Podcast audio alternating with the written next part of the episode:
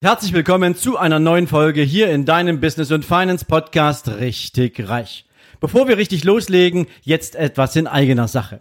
Du hast es wahrscheinlich schon auf allen Medien mitbekommen. Wir werden am 11. und 12. September in diesem Jahr in Frankfurt am Main die Unternehmeroffensive 2021 veranstalten. Ein Hybrid-Event, sowohl offline als auch online und du kannst dabei sein. Wenn du dich für das Thema interessierst, wie du dir dein eigenes Unternehmen aufbaust und worauf es dabei ankommt, dein Unternehmen weiterzuentwickeln. Du lernst, wie du dein Unternehmen zur Quelle deines ganz persönlichen Vermögensaufbaus machst. Du lernst, wie du die richtigen Investmentstrategien für dich und dein Vermögen entwickelst und vor allen Dingen, welche Persönlichkeit du dafür brauchst. Dafür habe ich mir ganz spezielle Experten eingeladen, die eben ausschließlich aus dem Business für das Business mit dir all ihre Erfahrungen teilen und wo du alles direkt mitnehmen kannst von diesem Event. Also nutzt die Gelegenheit, schau dir nach der Folge in den Shownotes gern den Hinweis auf die Unternehmeroffensive an und hol dir da dein Ticket, wenn du dich persönlich und mit deinem Business weiterentwickeln willst. Und jetzt lass uns loslegen mit der Folge von heute. Wusstest du, dass Unternehmer die größten Risiken tragen von allen? Wenn nicht, dann solltest du dir diese Folge heute genau anhören, insbesondere wenn du selbstständig bist oder ein eigenes Unternehmen betreust und führst. Die meisten Unternehmer sind natürlich Macher. Die meisten Unternehmer glauben, dass wenn sie ein Unternehmen hinstellen und an den Erfolg glauben und es zum, zum Laufen und zum Wachsen bringen, ähm, dann sind sie meistens safe. Und sie fühlen sich auch dann safe, wenn sie wissen, ich habe funktionierende Prozesse, ich habe gute Auftragseingänge, ich habe einen guten Vertrieb, ich habe gute Preise, ich habe eine Mitarbeiterschaft, die loyal ist und der ich vertraue und deswegen die Risiken, die ich so im Unternehmen habe, die sind für mich überschaubar. Und doch ist es so, dass du bereits ab dem Tag, wo du dich dafür entscheidest, ein eigenes Unternehmen aufzusetzen, den Risikomarathon beginnst. Denn natürlich begibst du dich außerhalb deiner eigenen Komfortzone, die du gegebenenfalls vorher hattest.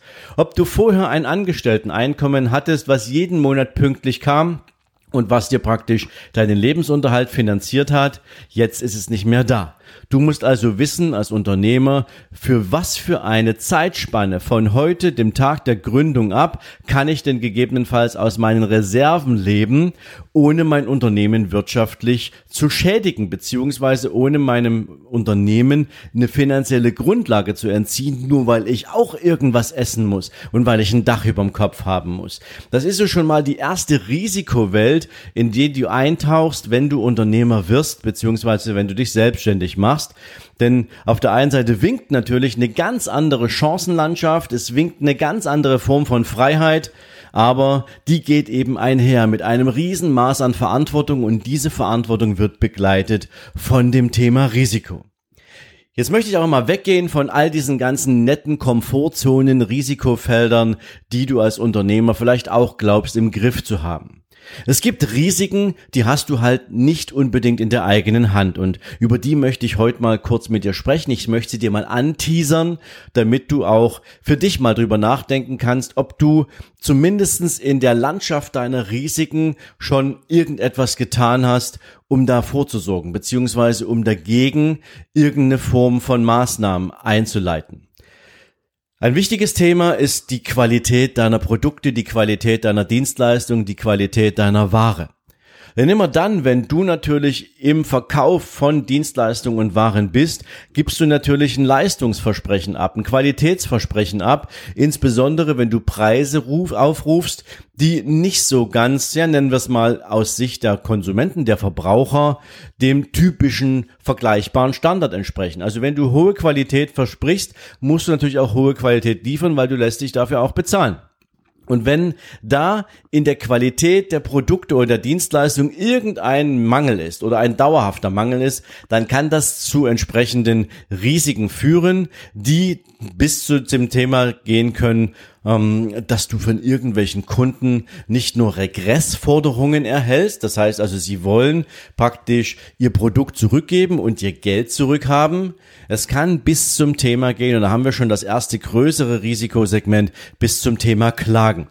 Und eine Klage ist natürlich immer eine ja ziemlich hässliche Angelegenheit, weil sie erstens die Reputation des Unternehmens dramatisch beschädigt. Zweitens ziehen sich solche Geschichten länger hin, als ja man irgendwie braucht, weil man will natürlich als Unternehmen auch möglichst schadlos aus einem solchen Klageverfahren rauskommen. Das kann bedeuten, auch wenn du glaubst, dass du im Recht bist, dass du dich am Ende des Tages auf einen Vergleich einlässt und dieser Vergleich dich trotzdem Geld kostet, der Anwalt kostet dich Geld. Also du hast an dieser Stelle definitiv eine offene Flanke. Und da reden wir hier noch von den begründeten Klagen. Es gibt auch Klagen und das ist überwiegend in den USA so, das hast du vielleicht schon mal gesehen. Ähm, jedes Jahr werden über 70 Millionen Klagen in den USA von Verbrauchern eingereicht ähm, und die haben nicht alle was mit Qualität des Produktes zu tun, sondern die haben etwas damit zu tun, das Unternehmen zu schädigen, weil Menschen mit weniger Geld im Portemonnaie als du gegebenenfalls an dein, nicht gegebenenfalls, definitiv an deiner Wertschöpfung, die du privat erzeugst, partizipieren wollen. Du kennst vielleicht diese Geschichte mit McDonald's, viele Jahre her, da hat sich mal ein Mann, ein Mann in einer McDonalds-Filiale einen Kaffee über den Schoß gegossen und hat praktisch Verbrennungen erlitten. Ich bin mir jetzt gar nicht sicher, ersten, zweiten Grades. Der zog dann mit einem Anwalt vor den Kadi und hat ich glaube, fünf Millionen Dollar Schmerzensgeld bekommen, weil McDonald's nicht auf dem Becher geschrieben hat, Vorsicht, der Kaffee ist heiß und Sie könnten sich verbrennen, wenn Sie sich diesen Kaffee aus Versehen über den Schoß schütten. Also die Welt kann natürlich extrem krank sein, aber du siehst, es gibt Menschen, die versuchen, aus bestimmten niederen Motiven heraus Kapital aus deinem wirtschaftlichen Erfolg zu schlagen. Also Klagen sind eine ziemlich hässliche Sache. Ein weiteres Risikothema ist die Haftung deines Unternehmens. Insbesondere wenn du ein Unternehmen hast mit beschränkter Haftung, also eine UG oder eine GmbH, ähm, dann hast du natürlich gegebenenfalls von Anfang an so diesen Irrglauben, naja, das reicht ja, wenn ich 25.000 Euro Stammkapital habe, das ist meine Haftungsmasse und ähm, mit der bin ich dann relativ fein raus. Das stimmt nicht, weil wenn du spätestens dann, wenn, wenn du dein Unternehmen in irgendeiner Form Fremdkapital finanzierst und das macht Sinn, glaub mir das, der Leverage-Effekt, also der Fremdkapital-Hebel-Effekt in einem Unternehmen ist so unglaublich größer, mache ich dir noch eine andere Folge dazu äh, bei Gelegenheit, ähm, dass du Geld verschenkst, wenn du Fremdkapital nicht nutzt. Aber 25.000 Euro Haftungskapital reichen natürlich bei Fremdkapitalaufnahme in der Regel nicht zu. Da gehören noch ein paar andere Risiken äh, oder ein paar andere Sicherungsmechanismen dahinter, bis eine Bank mit dir bereit ist, diesen Weg zu gehen. Das Thema Haftung ist also ein echtes Thema, ähm, wo die meisten Unternehmen einfach nur glauben oder Unternehmer glauben, naja, mein Haftungskapital reicht schon zu, bis in meine privaten Vermögenswerte wird mir hier keiner vollstrecken. Weit gefehlt als hundertprozentiger Gesellschafter deines Unternehmens, der vielleicht auch noch die Geschäftsführung hat, ist der Durchgriff bis zu dir definitiv immer gegeben. Aber auch das kann man wegmanagen, das kann man über verschiedene Risiko, nennen wir es mal, Instrumente verändern. Und deswegen ist das Thema Risikomanagement für ein Unternehmen halt wichtig. Eine weitere Risikogruppe ist das Thema Eigentum. Also wenn du Eigentum besitzt, dann gehört es theoretisch dir. Und wenn du jetzt eine Immobilie besitzt, dann gehört diese Immobilie auf dem Papier dir, aber die Bank hat das Zugriffsrecht, solange die Finanzierung der Bank noch läuft. Hast du eine Aktie, dann gehört diese Aktie zu 100 Prozent dir, dann ist sie deine, dann hast du diesen Anteil am Unternehmen und äh, partizipierst an der Wertschöpfung des Unternehmens über eine Dividendenzahlung. Wenn du Eigentum an deinem eigenen Unternehmen besitzt, Du, du hast beispielsweise ein Investmentdepot in deinem Unternehmen eingebaut, ähm, weil du natürlich auch die Gewinne deines Unternehmens produktiv halten willst, dann ist das Eigentum zwar schön zu haben, aber es gehört am Ende des Tages, sind wir wieder bei Punkt zwei zur Haftungsmasse deiner Firma. Denn wenn deine Unternehmung aus irgendeinem Grund insolvent geht, weil dir vielleicht der größte Kunde wegbricht und du nicht innerhalb angemessener Zeit einen Ersatzkunden heranschaffen kannst, dann ist das, was du dir an Vermögenswerten, an Eigentum aufgebaut hast, plötzlich ein Risikothema. Und deswegen macht es natürlich Sinn, auch hier Risiken im Blick zu haben und diese Risiken entsprechend auch zu managen und vorher zu sehen, damit du nicht reinfällst oder damit du nicht in das Risiko reintappst, wenn sich mal die wirtschaftlichen Rahmenbedingungen verändern würden. Und du hast natürlich auch weitere Risiken und eins noch zum Schluss in dieser Folge heute mal für dich, das Thema Fehlentscheidungen. Natürlich triffst du deine Entscheidungen hoffentlich nach einer ausgiebigen Recherche, einer ausgiebigen Analyse, natürlich auch mit Blick auf den maximalen wirtschaftlichen Nutzen, die Rahmenbedingungen, die Abhängigkeiten, die du hast und vieles mehr.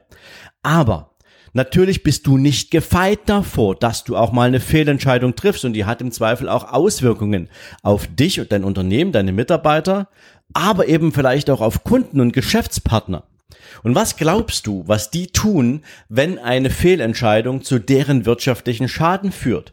Dann werden sie definitiv mit dir das Gespräch suchen. Und das Gespräch verläuft dann nicht so nach dem Motto, hey, wir alle machen mal Fehler. Ähm, du hast jetzt hier mal ein bisschen daneben gegriffen.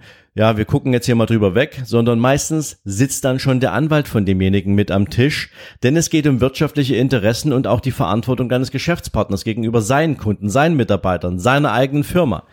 Auch hier also Fehlentscheidungen sind Risikofaktoren, die man natürlich auch entsprechend managen kann, die man dafür, wo man Vorsorge dafür treffen kann, dass Fehlentscheidungen einem halt nicht das Unternehmen kaputt machen können und viele Dinge mehr. Du siehst also, das Risikominenfeld für Unternehmen, das ist denkbar groß, aber was du mitnehmen darfst heute ist, viele dieser Risiken sind natürlich auch, ja nennen wir es mal managebar. Du kannst gegen diese Risiken vorher Entscheidungen treffen. Du kannst diese Risiken für dein Unternehmen einschätzen und natürlich auch dafür sorgen, dass sie dich nicht treffen, beziehungsweise dass du gut aufgestellt bist für diese Art von Risiken.